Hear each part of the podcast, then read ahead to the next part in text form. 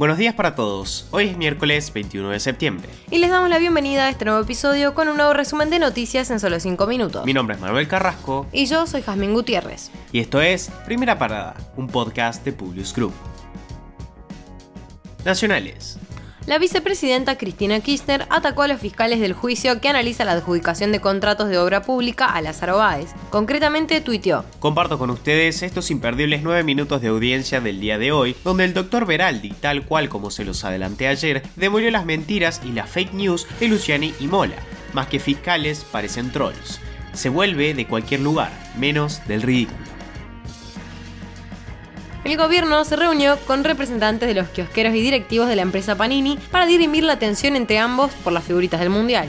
El intermediario de la reunión de casi dos horas fue el secretario de Comercio de Interior, Matías Tombolini, quien puso a disposición los equipos legales y técnicos de la Secretaría para colaborar en la búsqueda de posibles soluciones entre las partes en torno a la comercialización de figuritas del Mundial. Hubo gran polémica en redes sociales por quienes acusaron al gobierno de estar perdiendo el tiempo con cuestiones sin relevancia. Le porque yo leí mucho. El dólar blue se disparó y se acerca a las cotizaciones del MEP y del contado con liquidación que cayeron después de la escalada que tuvieron los últimos días, llegando a superar los 290 y 300 pesos respectivamente. El Banco Central dispuso restringir el acceso a la divisa estadounidense de manera legal a todos aquellos que hayan liquidado su cosecha a través del dólar soja, aunque especificó más tarde que no regía sobre personas humanas. En este sentido, las liquidaciones del agro por el tipo de cambio diferencial de 200 pesos se mantuvieron activas este martes con ventas por 335 millones de dólares en una sesión en el mercado mayorista con importantes negocios por más de 600 millones de dólares en el segmento de contado. En un contexto de altos niveles de inflación, con tasas mensuales por encima del 6% en los últimos meses, la Secretaría de Comercio publicó un listado con los 30 productos que más subieron de precio en la primera quincena de septiembre, con aumentos que se ubicaron entre 85 y 21%.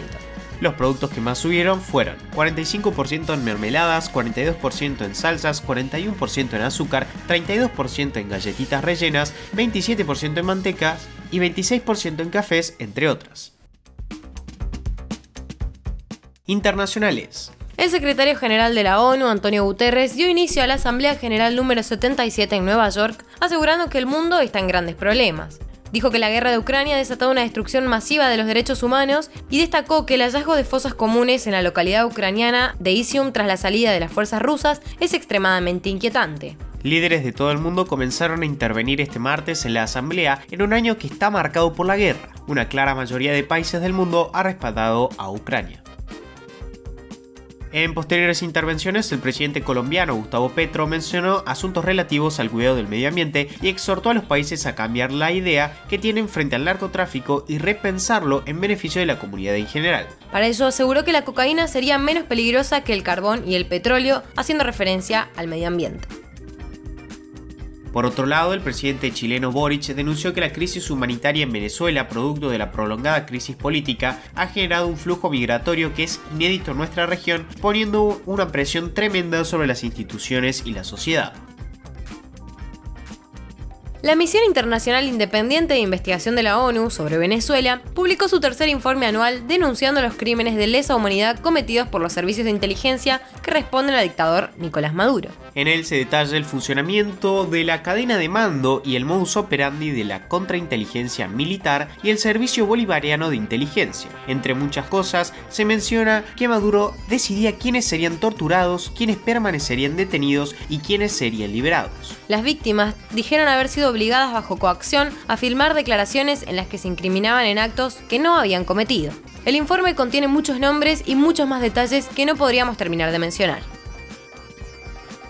Rusia despliega un plan para anexionar franjas de Ucrania. En lo que parecían ser peticiones coreografiadas, los funcionarios apoyados por Moscú en el 15% del territorio ucraniano se alinearon para solicitar referendos sobre la adhesión a Rusia. Por su parte, Ucrania dijo que la amenaza de referéndum era un chantaje ingenuo y una señal de que Rusia tenía miedo.